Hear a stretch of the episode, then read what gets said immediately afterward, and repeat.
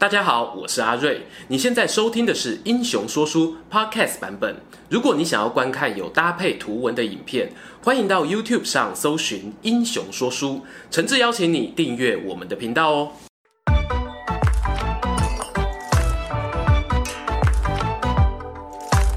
Hello，英雄说书的观众朋友，你们好，我是说书人阿瑞，替大家带来精彩的英雄故事。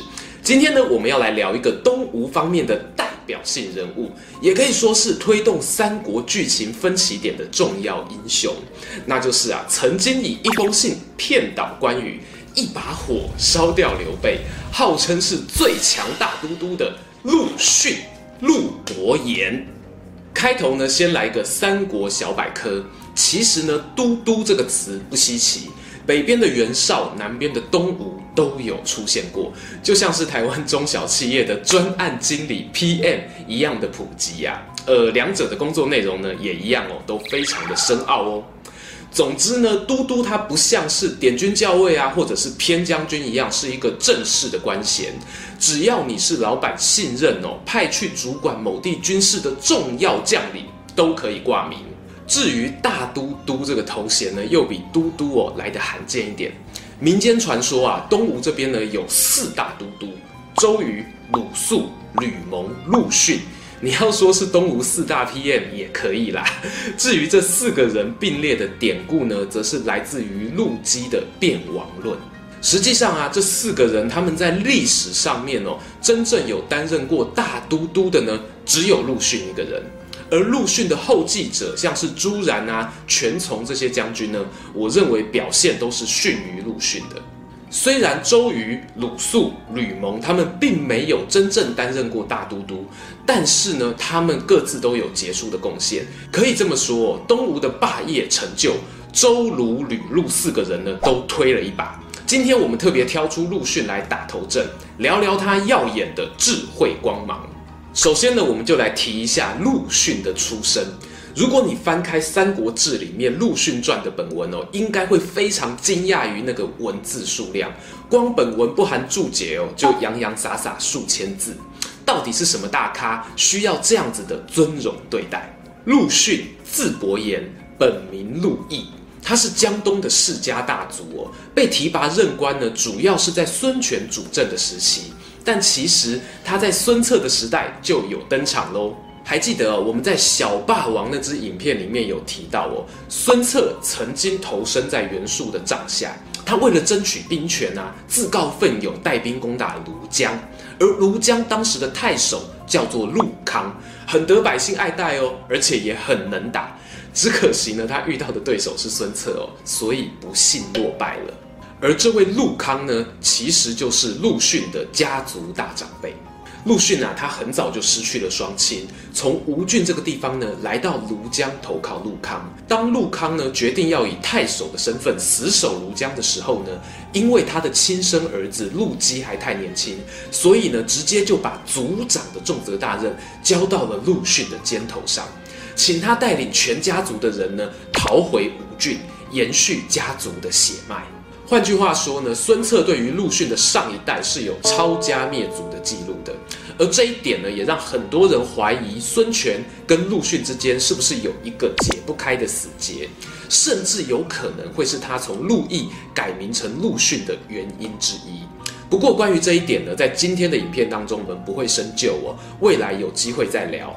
让我们把话题回到陆逊呢，他接掌了陆家掌门人之后，孙权任命他为海昌的屯田都尉，也监管县中的大小事情。而陆逊呢，上任没多久，就遇到境内的山贼造反。每次讲到山贼哦，大家常常会觉得，你打赢一个有名有姓的将军是立了大功。啊，打赢山贼呢，就是理所当然。事实上呢，当年的江东一带哦，并不像今天这么富庶。一支游击队伍，你埋伏在山中过生活，而且还和当地的百姓气息相通，人数呢，少则数千，多则数万，是非常难以收服的。于是呢，陆逊啊，他就拟定了一份讨贼计划书。孙权呢，他也知道贼兵很难缠啊。但是哦，他看到陆逊的简报之后，心里却很意外。原来呢，陆逊在计划书里面写哦，这些贼兵啊，宜招不宜讨，与其跟他们打打杀杀，不如把他们招募为己用才是上策。比起用人数或者是科技优势去碾爆敌人，要让对手心悦诚服，难度无疑是更高的。这一点呢，诸葛亮在他的南中攻伐战当中呢，已经亲自示范过了。但难能可贵的一点是呢，陆逊这个时候啊，才二十出头岁哦，他也办到了，他成功的招安了山贼，而且也瞬间成为一个拥有两千名私兵的小小势力。因为这一次的战功呢，孙权他给了陆逊定威校尉这个官职。我们也知道孙权是个有心眼、懂权谋的人，他发现了陆逊的才华，同时也想起了老哥孙策对他们陆家所做的事情，所以他决定啊，把孙策的女儿嫁给陆逊。说个题外话，孙权他经常使用政治联姻的手段来巩固政权，但是也因为算计过深，留下了不少祸根。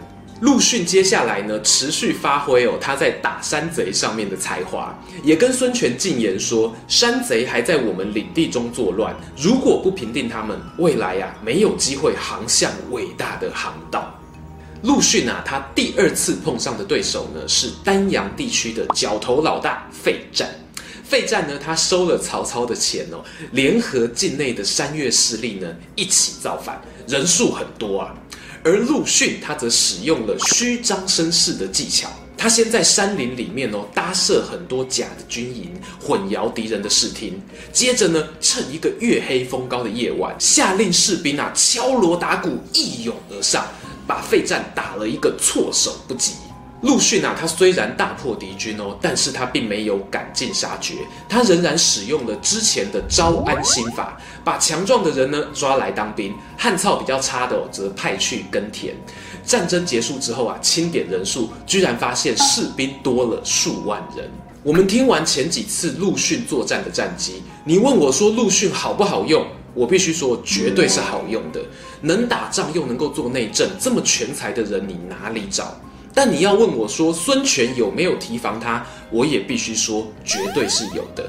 差不多就跟陆逊打山贼同一个时期呢，同样被孙权提拔的吕蒙，他也打过丹阳练兵哦，但是很快就被派往前线荆州，和鲁肃啊、甘宁等人玩得不亦乐乎啊。而这个时候啊，陆逊已经差不多三十来岁了。东吴的名将呢，大多成名的早，陆逊这个时候却还在建业附近屯兵深蹲，等待一跃冲天的那一天到来。终于机会来了，吕蒙呢，他负责的荆州战线有变，关羽发动北伐，吕蒙呢称病返回建业，在途中啊跟陆逊碰了面，两人交换一下战略上的意见，可以说是英雄所见略同啊。就在吕蒙的大力推荐之下呢，孙权他启用陆逊代替生病的吕蒙，而陆逊呢，他不负众望的骗倒了关羽，某种程度上啊，也间接摧毁了诸葛亮他的三分天下美梦。这段故事呢，算是陆逊第一次跟名将对阵哦，双方各有计中计、谍对谍的精彩表现，日后会找时间拉出来好好的细谈。紧接着呢，在吕蒙过世之后，陆逊他又参与了夷陵之战、石亭之战，还有很精彩的襄阳撤退战。记不住这些战役没关系哦，你只要记得，因为这些战功呢，孙权把陆逊封为上大将军，地位还在原本的三公之上哦。等到顾雍过世之后呢，又封陆逊为丞相，对外征战，对内治国。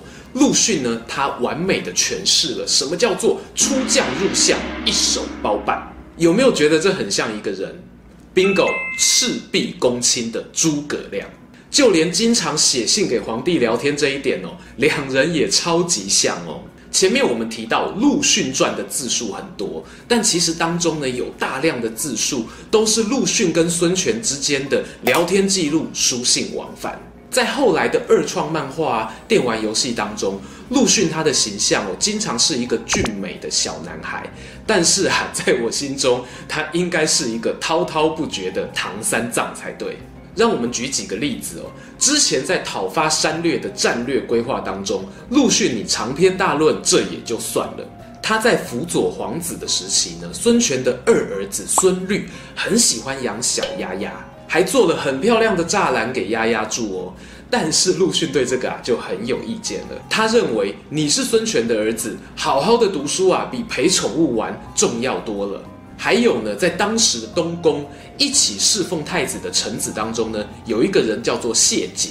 谢景呢，他曾经引用魏国名嘴一个先刑后礼的理论，意思是哦，刑法要优先于礼法。但是陆逊听了就老大不开心了，他认为哦，谢景你是陪太子读书的人呢，应该要宣扬仁义道德啊，讲什么刑罚至上啊，我不许你再胡说八道了。而陆逊呢，他在驻守外地的时候，也屡屡的写信给孙权叮咛，信上说，我觉得现在的法律有点太严苛了，导致犯法的人一堆哦。虽然公务员犯错本来就该死。